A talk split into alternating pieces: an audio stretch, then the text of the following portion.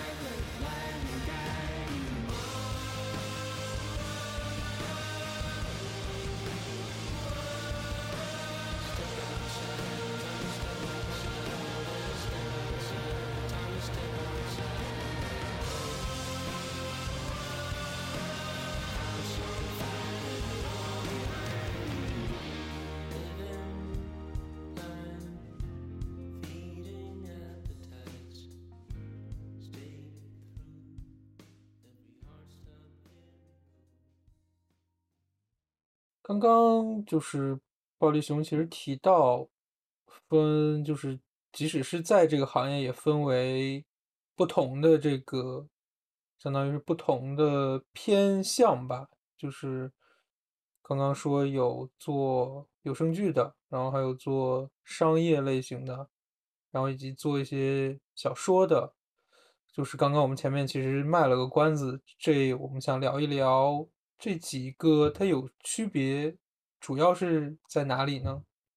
嗯，呃，我先说这个做有声的，我不是说做有声门槛低啊，但是确实这个做有声书录制的，呃，这部分群体最大，群体最大，它的群体最大，它的单价也最低，就相当于是个相当于一个金字塔吧，相当于一个金字塔。它应该是金字塔最下面那层，呃，从事的人最多，门槛也最低，单价也很低，但是也不乏就是非常优秀的，非常优秀的。你比如说，在这个行业里面有年入别别年入月入几十万的哦，啊，有的是，有有好多位，有好多位这样的大咖，他们都他们都是呃非常厉害的。呃，要求低，比如说你在家就可以做。然后呢，呃，最大的要求是，你必须要会讲故事。嗯，你越会讲故事，呃，这个这个事情做的就越好。讲故事这件事情本身文本不是已经有，就是已经有了。您您说的讲故事是指就是情绪的表达吗？不，文本都是一样的。但是每个人讲出来吸不吸引人，那就不一样了呀。啊，我以为都是照着文本，是他都是照着文本来念，可是每个人念出来的感觉是不一样的。嗯嗯嗯，对吧？你比如说，我今天我今天跟你讲一件事儿，讲我想跟你八卦一下，呃，那个呃谁谁谁和谁谁谁又在一起了。我我我我如果这么跟你讲说。三水，那个谁谁谁和那个谁谁谁在一起了，和，哎，三水，你知道吗？那个谁和那个谁在一起了？哎呦，我那天看见了。哦，你更喜 欢听哪一个人说话？哦，确实啊，我想听第二个，我感觉。对呀，对呀，你肯定想听。你这个人，你人生当中一定会遇到很多很幽默的人，很会讲笑话的人。这种人就特别适合就给你讲故事，嗯，你。总是遇到什么事都非常淡定，呃，我跟你说，那个谁谁谁和那个谁谁谁在一起了，我那天看着了，你一点也不会觉得这这件事有意思，对，对吧？嗯，是，就是。同样的东西，不同的人讲它是有区别的，所以会讲故事，我们叫讲述感，会讲故事很重要。哦，确实，会讲故事很重要。然后刚嗯才说影视和动漫的配音，尤其是动漫的配音，动漫的配音最大的特点是夸张，嗯，然后音域拉的特特别宽。咱们看动漫长大的，你都知道，影视剧的配音就是要贴脸，就是嗯你的声音要要贴合，你嗯能够根据这个声音声音，你能够根据剧情来配出相应的情绪。嗯一般一般做影视动漫配音的，大多一般不会是专业的播音主持出嗯身的，嗯他们大部分会是表演、话嗯剧、舞台剧、歌舞剧，他们大部分会是这方面出身的。嗯他们本身就是演员，他们的戏非常戏感非常好，所以他们知道演员演到这儿应该是什么样的，应该是一个什么样的情绪，应该是一个什么样的那个状态。这部分人呢，这部这这一这一个板块呢，相较于底下那些录有声书的要求会很高，一嗯般都会是科班出身。嗯这个科班就我刚才说的表演类的科班出身。嗯另外一个呢，就是说他们普通话肯定没问题。嗯然后再另外一个，他们的呃戏感非常好，嗯戏感非常好，这是最这是最高的要求。嗯然后再就是最后一部分做商业配音的，商业配音的所谓的就是那种商业广告，呃，嗯纪录片，呃嗯。央视的那些纪录片，呃，嗯。那些就是一听一听嗯好几就是十块、是一百块、一千块、一万 块的那些嗯。商业广告，嗯。是这种的。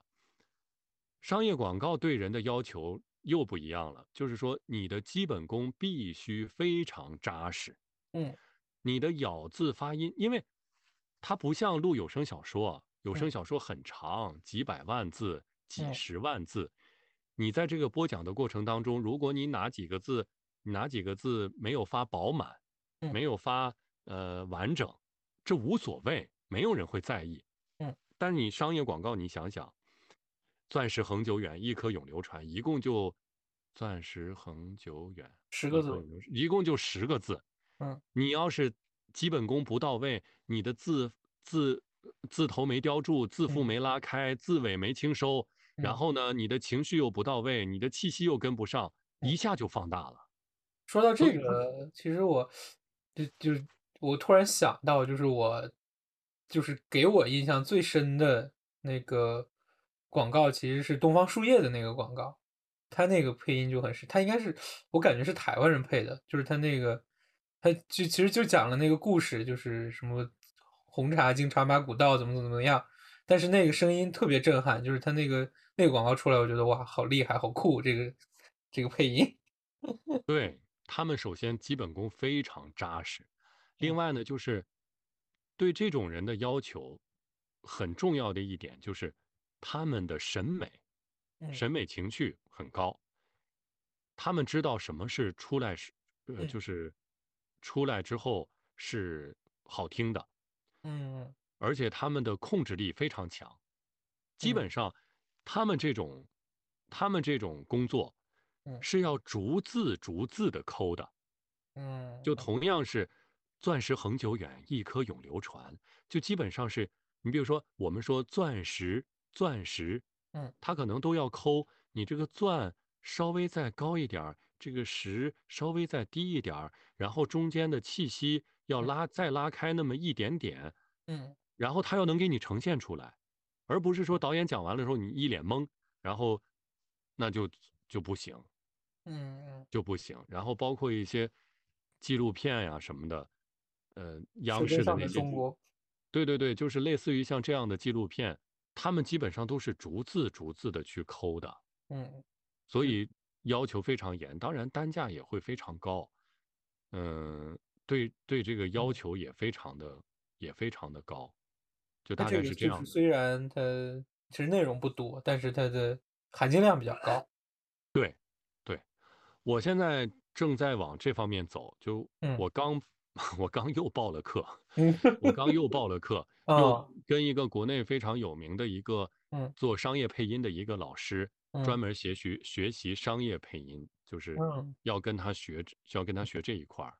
我第一次作业还没交呢，我说 deadline 要到了嗯，deadline 是第一生产力，呃，要跟他学习，要嗯往这方面走，因为我想让自己嗯。能够长久的干下去。嗯。我觉得有声书那个板嗯块儿很嗯。容易被替代，然后嗯就是说，嗯。嗯，相当于还在付出体力劳动，嗯嗯，因为单价低，你想要挣到足够的钱，那你就只能大量的接单，然后对，一直录一直录，用用量来嗯。积累，用量来积累。那如嗯。果将来如果能做到商业广告那一块儿的话，嗯。你想它都是一条可能嗯。一句话上百上千的那种，嗯那是不是就很爽，而且不容易嗯，被替代？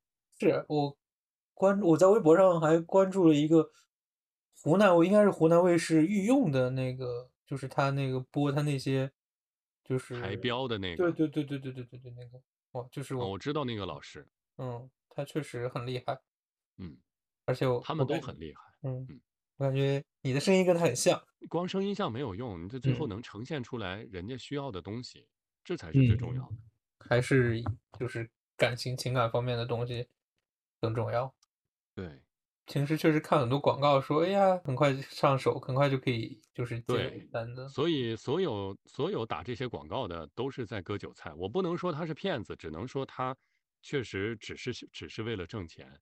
嗯这个行业没有那么简单。我这么跟你说吧，嗯就是跟我同一期，跟我老师跟我老师一起学，我们大概十十三四个人吧。嗯目前到到现在为止，只有我一个人还在从事这个行业，剩下的人都哦放弃了。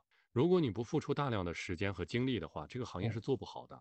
你觉得哦，我要做一个兼职，嗯哎，挣点零花钱，嗯，很难，除非你就是天赋异禀，那真的是随便接都可以嗯，接得到，很难的。就是从事这份行业的过程当中，有遇到一些比较尴尬的事情吗？就是就是觉得自己的有啊，经嗯经常有，就是嗯就是你读录着录着，可能自己都没有注意，或者当时就走神儿了，嗯然后就把这个这句话录错了。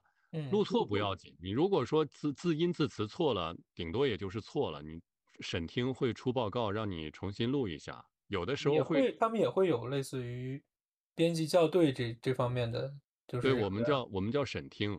我嗯录的东西，呃，比如说这个组吧，嗯这嗯个组我录旁白，然后其他人录角色，我嗯。们大概可能一个组五个人，嗯。然后这五个人的音录到一起之后，然后专门有一个叫对轨的，它其实就相当嗯于视频里的剪辑，然嗯后他把这些人的音铺到一条轨上，然后嗯。那个呃变成一条完整的一个这个这个音频，然嗯。后发给审听，审听会我们叫审听，审听会嗯。一点一点听下去，嗯。他会审你字音有没有读错呀，或嗯。者你这个词读完之后会不会使原来的意思发生变化呀，等嗯等等等。等。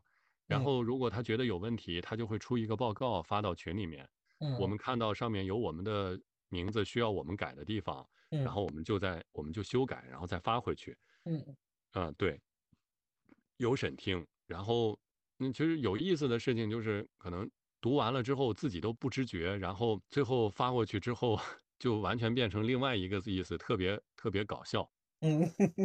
比如说，我记得有一个是，就是说有一个将军，然后手持铁棒，嗯。他是这那句话是那个将军的铁棒脱手而出，然嗯后我读成了脱口而出，然后 然后我自己也不自己不嗯不自知啊，然后那。嗯个审听就告诉嗯。我你这个读错了，然后还特别的搞笑，然后嗯。就就让我就让我回来回来改，嗯嗯，对，有但这个就是经常会有这样的情况。嗯，因为量比较大嘛，就是你肯定会就没有办法完全保证零出错。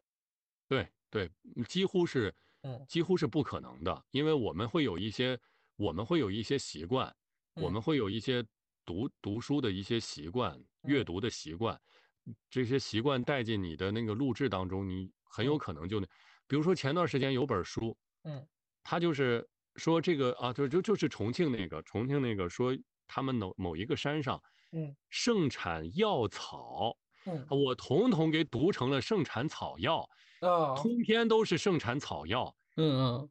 然后沈听给我发回来说你全读错了，然嗯，后就全重录。不得不啊全重录，因为那嗯。一段儿他一就在讲这个药草，嗯嗯，就就全让我读成了。草药，对。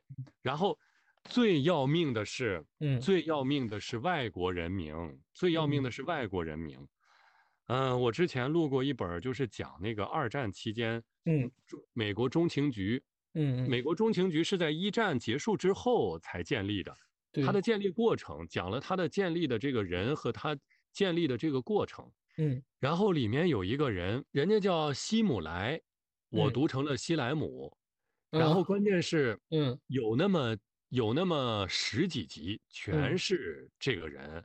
嗯最后那个审听报告给我打回来的时候，全是他就他就用了一句话，他说嗯这段重录吧，因为你把所有的希姆莱读成了西莱姆。然后嗯这还不算最要命的，最要命的是，我曾经录过一本书，讲的是嗯苏联的间谍，而然后那里面全是苏联人名，你可以想象吗？苏联人名。每一个人名都很长，嗯。然后其中有一段我记得特别清楚，嗯。啊、今天来参加会议的十二个人士，然后后面是十二个苏联人名，我的天呐，你就就 嗯。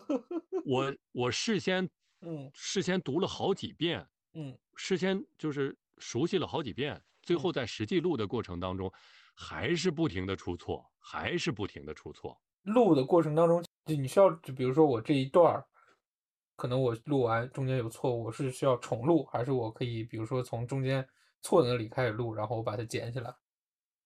啊，我们用的这个软件，就嗯是你可以随时重新开始。嗯有的时候就录着录着，突然发现哦，我这块儿录错了，然后我停下来，嗯然后再从刚才呃嗯气口那一块儿，我再重新把这一句录一遍。嗯，这个软件就是随时可以重新开始。哦，那还哦还还不错。啊，对，这个当然这这前提是你在你自知的情况下，就是你能明白你啊，我刚才录错了，你，明白不了就只能交给审听了。嗯但还好，就是我的嗯出错率识读识读能力还好，就出错嗯率还相对比较低一些。嗯嗯，出错率还我我真的是看过那种，嗯就是嗯。就是错的很离谱的那种，就嗯，就就是把审听折磨的不像样子的那种。那如果是那种情况下，会不会就是其实对他之后的接单其实是有很大影响的？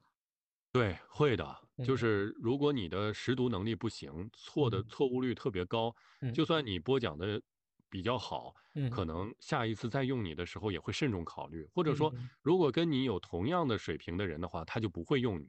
嗯。嗯，还有一种人就是不配合的，比如说嗯，呃，这个今天你错了十个，然嗯。后告诉你这十个要改，嗯。你就说啊我不想改，我就不改，然后嗯。不配合，这样的人基本上不会再用第二次的。哦，这种人应该会少一些吧？这毕竟是有，啊，嗯、少，嗯。但是这种人有，哎呀，就是这个行业什么人都有，就是嗯。嗯、有甲方不给我们发那个什么，不给不给发工资的，嗯。逃，他就是跑了的，然嗯。后这都有，也有那个就是像我们这样接嗯。到单了，录着录着不不录了跑了嗯的，嗯。也有，就是我哦们会经常接到一些，比如说嗯。他会发说，呃，有没有老师的声音能跟这个差不多呀？哦哦哦，叫接，我们叫接锅书，就是 这个主播录着录了录了一段时间不录了嗯。跑了，嗯。然后就就没办法，但是你就还得录下去啊，最好找一个跟他声线感觉差不多了，能嗯能够把这个剩下的部分接过来，我们叫接锅书。嗯，但这这种单子应该大家不太愿意去接吧？也还好，看价嗯格吧，嗯看价格和看你能不能，你嗯能不能驾驭，其嗯他的都还好。但是上一嗯个跑的那个那个人，基本上就嗯不会再用它了，就不会嗯不会有人再用它了。有一些恶劣的，就嗯。是他们的那个呃工作室，他们会在全网挂出来，就是哦。因为他们之间这些工作嗯。室，他们之间都有联系的，嗯他们会全网挂出来，然后呃，基本上你就很难再接到单了。就是我们在播的过程当中会规避很多词，有一段时间管得特别严，嗯嗯。就是比如说嗯。党、嗯。国家、嗯嗯。部队，嗯嗯。然后那个什么解。嗯放军，就这种东西全都不嗯。可以，一概必。须要用代代，就是嗯。指代词给它带过来，嗯。包括什么粗口，什嗯么他妈的他妈的，什嗯么嗯就。是更严重的这些都都必须要用嗯，这些东西给他代替。就像你刚刚其实聊起来说，就是因为一上来你就说用口罩来指代疫情这件事情，我就说，哎，好好像确实应该是职业习惯。对，然后你像那个，你像这个人，你说嗯这个人气的气的不行了，已经气的发飙了，正常应该你他妈的怎么怎么样，就是情绪就爆发出来了。然后嗯。当时沈听就告诉我，变成特么的，你他妈的，你就你就就会觉得很搞笑，就是比如说嗯你他嗯妈的就变成你他喵的，你说一个坏蛋，然后已经气急嗯。败坏了，然后说你他喵的，是不是突然就有卖萌的嫌疑？好就这个就当时很搞笑，但现嗯在好，现在好多了。现在很多就是比如说什么嗯部队啊、解放嗯军啊、嗯什么党政啊，就这种嗯东西都可以讲了。嗯，然后那个呃他妈的这个不太嗯会管了，但是比如说你嗯妈了个逼，就这种东西可可能还是嗯不行。就是但是他妈的就这个就还好。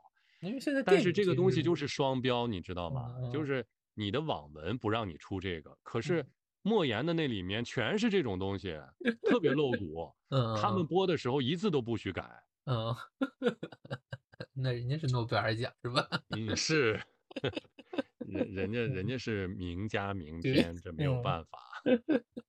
刚刚其实说到就是，比如说，就是你录完，然后这个东西的播放量会影响到你之后的收入和之后的这个接单的数量吗？以及这个我们的收入啊，我们的嗯。收入分为两两种，嗯。一种叫时薪书，这时嗯。薪书就是说，这个甲方说我我每个小时给你多少钱，然后嗯。你帮我把它录出来，嗯。然后录完了之后就跟你没有关系了。哦。就跟你没有关系了，他嗯。会放在他的名下，或嗯。者他的他的账号下，或者他的这个嗯。机构下，嗯。然后持续带来的收益是他的，跟你没有关系。嗯这个有风险，就是说，嗯你可能录完了之后没人听，没给嗯他带，他给你付了，比如说他给你付了一千块钱，嗯但是但是最后播，呃放放了好几年之后，他都收不回一千块钱来，嗯有这个可能，有嗯这个可能啊，这部分风险是他来承担。但嗯是你你也承担了风险，就是你只拿到了固定的收入。嗯，就然后后第二种播放量多少都跟你没关系。对，第二种第二种是分成，分嗯。成就是，呃，我录没有人给我钱，但是录完了之后放到平台上，嗯，呃，喜马拉雅的这个规则是有人只要有人点进去，只要嗯。有人点进去听，喜马拉雅就会分一分一部分钱给到嗯。这个版权方。嗯嗯。然后，呃，这个钱就会进入你的账户里哦。啊。然后你录的特别好的话，你嗯。可能持续很多年，三嗯。年到五年，你都有收入，每个月都有收入，嗯嗯。总的收入加起来会很高很高。当然，你也会承担风险，就是你录的这个东西没人听，最后，呃，可能白录。你的投入，你的你白录了，你的投入打水漂了，嗯嗯也有。可能。分成书。是看甲方的，就是意愿。不是不嗯。是这样的，就是嗯。刚才那个呀，其实本质上是一样的，嗯。只是一个是一个是，要么你是甲，要么你是甲方，要嗯。么你是播，嗯，要么你是演播者。嗯嗯。第一种那种实心书，虽然你拿到的是固定工资，但实嗯。际上相当于你在给一个甲方打工，是那个甲方拥有版权，然后嗯。他觉得这个书能挣钱，然后嗯。他就撺掇一个组，然嗯后撺掇一个组之后，呃，让这些人帮我录出来，然后我嗯。给这些人固定的钱，然后我嗯。放到我的账号下，嗯。然后持持续的收益归我。嗯。啊，第二种是嗯我，嗯。就是我以前是给甲方录的，现在我决定我自己当甲方了。嗯嗯。我拿到我买了一本一本书，我觉得这本书特别好，嗯。我要把它的版权买下来。买嗯。下来之后，我撺掇了一个角儿，然后那嗯。个找人，我自己录一部分，找人给嗯。我录一部分，然后我给他做做成成品，然后放到嗯我的账号下。嗯。我会提前把版权的费用付出嗯去，然后。嗯把帮你录的那些嗯。人、帮你剪辑的那些人，所有的工作人员的钱付出去，嗯嗯。然后放在我的账号下，坐等他给我带来收益。嗯啊，其实本质上是一样的，只不过嗯一。个你是嗯。下游的那个播者，另嗯。外一个你是上游的那个甲方，嗯就是嗯。这样的。嗯我刚才说的就是这个行业里面有人年入几十万的那种，他们嗯。就是手握着大量的比较好的 IP 的那个成品，嗯然。嗯后每一本书每个月基本上都有。你像，嗯、头部的那几个人，他们的书基嗯，本上每一部点击量都能过亿。哇，过亿，你想有。嗯一有一亿个人点击的话，大概就是，嗯。嗯，大概就得几十万吧，大概，就得几十万，嗯，就而且它是持续的，嗯版权一般最少都是五年，对，你可以录完了之后持续放五年。当然，这个嗯。这个它这个是这个收入是一是嗯一个曲线，嗯。是一个向下走的平滑曲线，就是嗯。波峰，波峰来的比较早，但是嗯。缓缓缓缓缓缓的会的，到了第五年的时候，基本上收益就很少了，嗯到最嗯，后的时候收益就很少了。对，它有一个峰值，然后你这个题材没有人听了，慢慢的也不推了，流量也没有了，它就慢慢的往下滑，你的收入就哦。会，但是总收入加起来就很可观。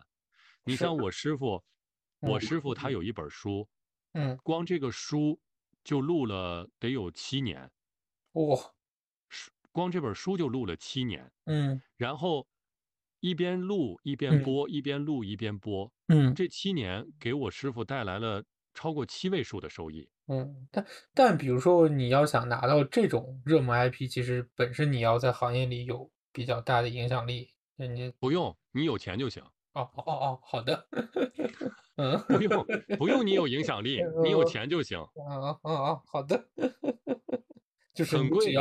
嗯你比嗯。如说像一本 S 加的书，我们他们嗯。有一个评级嘛，就是嗯。S 加、S、A、嗯。B，就是这种书。嗯。你要拿到一本 S 加的书，如嗯。果版权在十年及以上的话，嗯。你没有十万块钱拿不下来。嗯，哇，哦，没有没有嗯。十万块钱是拿不下来，而且只有嗯。五到十年的版权，就之后的话就不之后人家要收回来，然后。再嗯卖。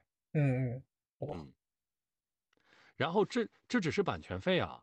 你嗯。想，你你都拿到这么贵的一本书了，嗯。你还不得精心做吗？那你，是不是好？嗯。就算我对我的演播水平非常有自信，我嗯。录最主要的旁白或者我录最主要的男主，那嗯。剩下的你不得做成？你不嗯，能肯定不能做成单播吧？从，男的、女的，所有角色包括嗯。旁白都是你自己，你，起码你应该就是找个三播或者四播，嗯。你比如说你录旁白和男主，男嗯配再找一个，然后嗯女主再找一个，女配再找一个，这就加起来差不多就四波到五波了吧？嗯嗯然后你你都花了这么大的钱买这本书了，你总不能找个 实习生，水平一般的吧？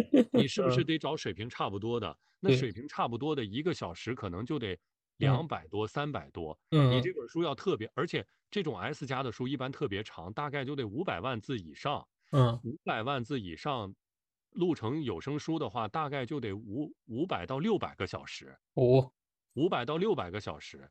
然后五百个六百个小时，就算这几这五个人分一分，嗯那几个人你可能都得花出去，大概有两百个小时的费用。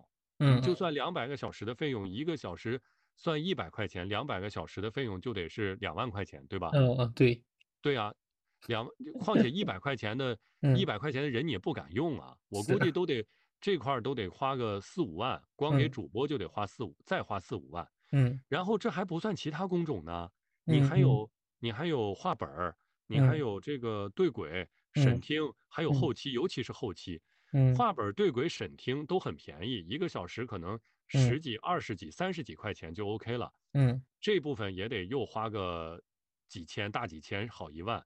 嗯。最贵的是后期，如果那嗯。个后期非常厉害，给你做的很嗯精良的话，嗯，一个小时可能就得两一两百块钱，这又得哦，花一两万块钱。嗯就是你再把它，你买回来版权花十万，你可能还要花个六七万、七八万把它嗯做出来。嗯，这里前前后后就花了将近二十万了，就将，近二十万了。嗯，然后你投放到这个平台上，然后，二，你嗯就坐等着收钱，嗯但是能不能收回二十万不一定。哦，那有，你是不是也有做这种，然后就是投资错，然后就赔的一塌糊涂的 案例？有，有的是太多了，太多了。所以啊，嗯选书很重要。你像我师傅，嗯我师傅把书买回来之后，嗯都不是说我买回来之后啊，我就攒多个角儿，然后我就开始录吧，不是，嗯他会从头到尾把这本书看一遍，嗯嗯然后就开始修改，啊，不那个什么的，因为版权到我手里了，我是可以修改的，嗯。把那个不通顺的地方。嗯。情节不合理的地方，嗯。甚至现在我们这行里面还有专门给人改本儿的，专嗯，门给人改本儿的。嗯，类似于编剧嗯，了，对，我前段时间就是我嗯。我手里有一本有一个嗯版权，然后嗯我当时觉得就是结尾太潦草，那嗯我水平有限，然后。嗯我就专门找了个改本儿的，让他嗯。给我又给我扩写了几章，然后嗯。把这个嗯结尾又写的丰富了一些，嗯就大概就是这样。还有现在还有就是专门改本儿的。嗯所以，你像我师傅有一本特别厉、特别厉害的那本书，嗯他就是光打磨就用了将近一年的时间。就拿嗯到文本之后，他买的是个十年的版权，嗯花了三万块钱买了十年的版权，然后光打磨就用了一年的时间，把这嗯个本儿几乎就是推翻了，重新写了一遍。嗯然后他还联系上了那个作者，嗯。他让他又花钱让作者按照他的想法又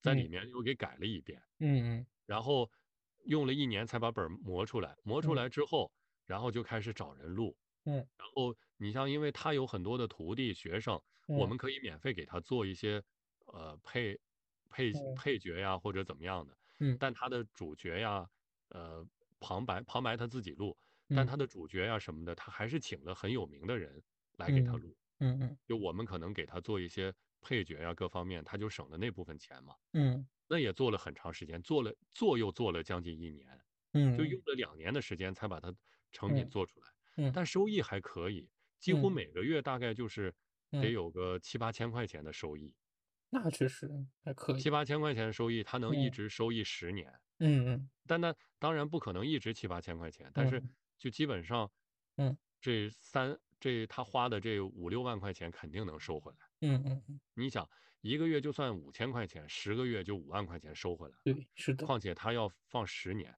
最嗯后预算预估的话，他应该能收回来个将近二十万左右吧。哦可以，但他嗯确实是能力很强，对，嗯这本身就是能力很强。嗯我基本上都是在这些实心书，就是录嗯完了，所以很多人问我，你你有什么作品啊？我想嗯我其实录了很多作品，但是都不归我，都不归我。那比如说我们这个播客的听众想去支持一下暴力熊，我们应该去从喜马拉雅搜吗？还是说是该对，搜有声暴力熊就是我嗯的号，但我的号里什么也没有。如果你们想支持我，那嗯就就嗯是点个关注，我将嗯来也会有，肯定会有。我现在手里有版权书，只不过我嗯现在没有时间去，没有嗯时间去打磨它。嗯然后，如果如果有机会上在号嗯里面放我自己的东西，嗯那如果粉丝量越大的话，我可能就收听嗯的收听的受众就会越多。就嗯是最大的嗯支持就是成为我的粉丝。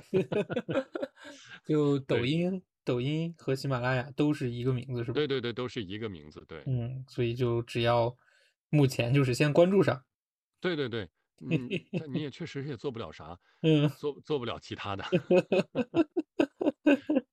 可以可以。没有想过就是带学生呢，就是教课，没有没有没有，我从来都嗯没有想过。我一直嗯觉得我还不成熟，我还没有嗯什么。嗯如果说你来跟我探讨，你来跟嗯我就是包括嗯抖音上有很多年轻人，嗯他们也在学，在嗯西马学攀登计划，包嗯。括我身边也有人在学，他们来找我咨嗯询探讨嗯，我会嗯。把我的经验和我走过的路告诉他们。但你。说让我教，嗯。我确实教不了，我我我自己我觉得都还在学习的状态过程当 中。我这三年就是我这三年，嗯、普通话正音课都学了，嗯。都学了两遍，嗯。然后那个角色音、角色音和那个纪录片学过了，接。嗯下来我要学商配，就是嗯我也在不停的学，嗯嗯。不停的学，然后每一次学习都会有不同的收获，都会有不同的感悟和收嗯获，嗯嗯。所以我觉得学习很学习很重要，就嗯，不管我是不是科班出身，就算真，的是科班出身的人，他也要不停的在学习。所以，嗯，嗯，所以我觉得大家如果如果是真的对这一行有兴趣，或者嗯，你真的想学习，你真的想进入这一行，嗯，那就一定要学习。有人嗯，跟问我，哎，自学不行吗？自学行，嗯，有能学出来的，嗯，但我我觉得，嗯，我个人觉得，它的瓶颈期，它的天花板会来得很快的，对，嗯嗯，它的它的天花板会来得很快的。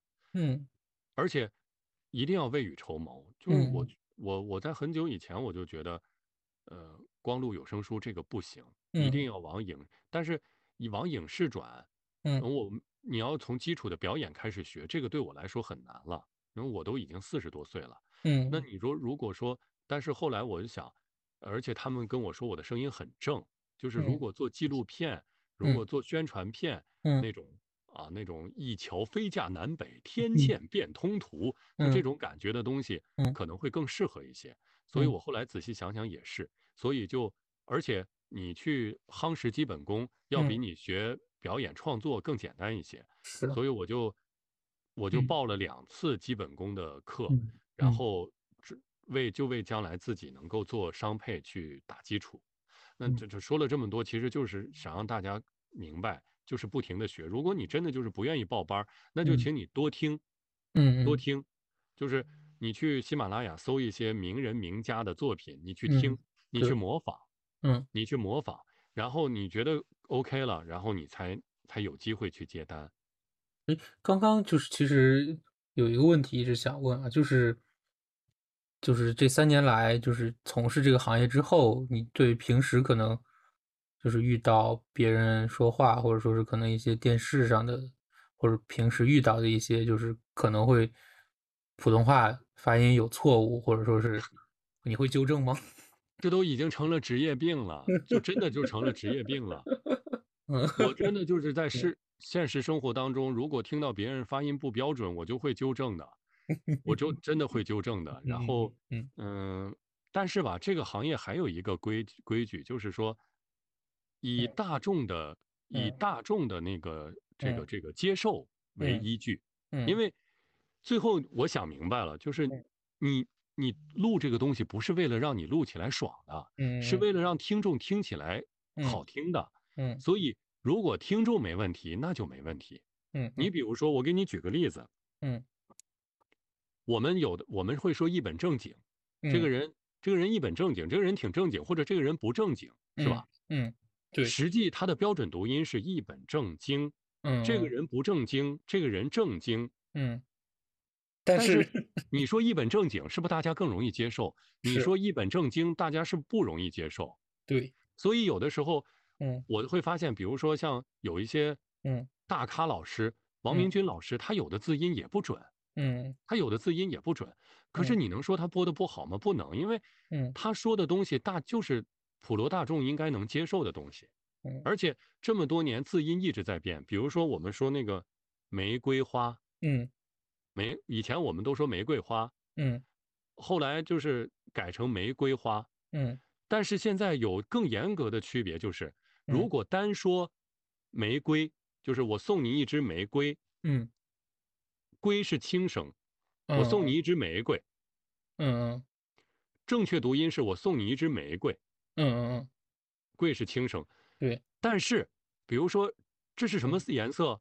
这是玫瑰色，就嗯嗯变成医生，变成嗯玫瑰色，嗯嗯，要有这种区别。就但它不作是现在为最后的那一个字的时候，就需要对，如果你作为一个名词，这朵花叫这朵，这是什么花？这是玫瑰，嗯它是轻声，作为名词。如嗯果你作为形容词，这什么嗯颜色？这是玫瑰色，嗯要变成医生嗯啊。但是这么严格的这个啥，这个这么严格的要求，嗯，嗯，就很少有人去去抠这个东西。但实际上，我想问一个。所以是就是现在你们是读给予还是读给予？当然是给予啊，压根儿就嗯没有没有约定俗成读给予的啊，就是嗯，都是。给予。对，但是就是。我也会经常包括电视啊什么的，经常会听到给予，就很不舒服啊。就是但是好像这件事情也没有办法。对，然后就我现在都已经养成这种习惯了。那还有，那就是啊应该是一骑红尘妃子笑是吧？还是一骑？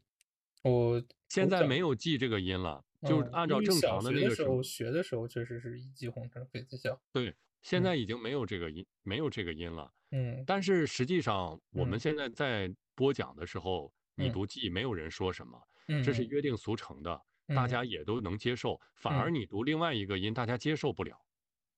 对，嗯嗯。这个东西是有讨论的，我们经嗯。常会是会有讨论的。嗯。比如说，我们读风尘仆仆，嗯实际嗯。上是风尘仆仆。嗯。那天有一个大咖直播的时候，他嗯。读风尘仆风尘仆仆，嗯我就给他打了一个不对，应该是风尘仆仆。他说嗯。你说的没错，但嗯。是但是人嗯。民群众都喜欢风尘仆仆，不喜欢风尘仆仆。嗯我想想也是，你你 你要看，嗯。你是为你的受众服务的，不是为了不是为了国家语委服务的。是。所以没必嗯要较嗯。那个真儿。但是我一直坚信，就是嗯。你首先要学会标准的东西，嗯。你才能驾驭这些东西，是。你才能驾驭东西，你才能玩出花儿来，对吧？嗯你。你想玩出花儿的基础上，你你在玩出花的基础是你先能够嗯。驾驭标准的东西。是的如果你连标准的东西都驾驭不了的话，嗯你怎么能玩呢？对吗？对你怎么能就能把它更多的去投入到创作过程当中呢？对。嗯嗯，好，非常开心，今天和暴力熊聊了非常非常非常多的内容，以至于我决定把这些内容分为上下两期呈现给大家，也希望大家对这两期的内容进行评论以及转发。我们刚刚也说到了，欢迎大家去喜马拉雅以及抖音关注有声暴力熊，它之后应该也会推出很多很多不错的作品，请大家多多支持。那么再次的感谢有声暴力熊来三水数十做客，请暴力熊跟大家说再见。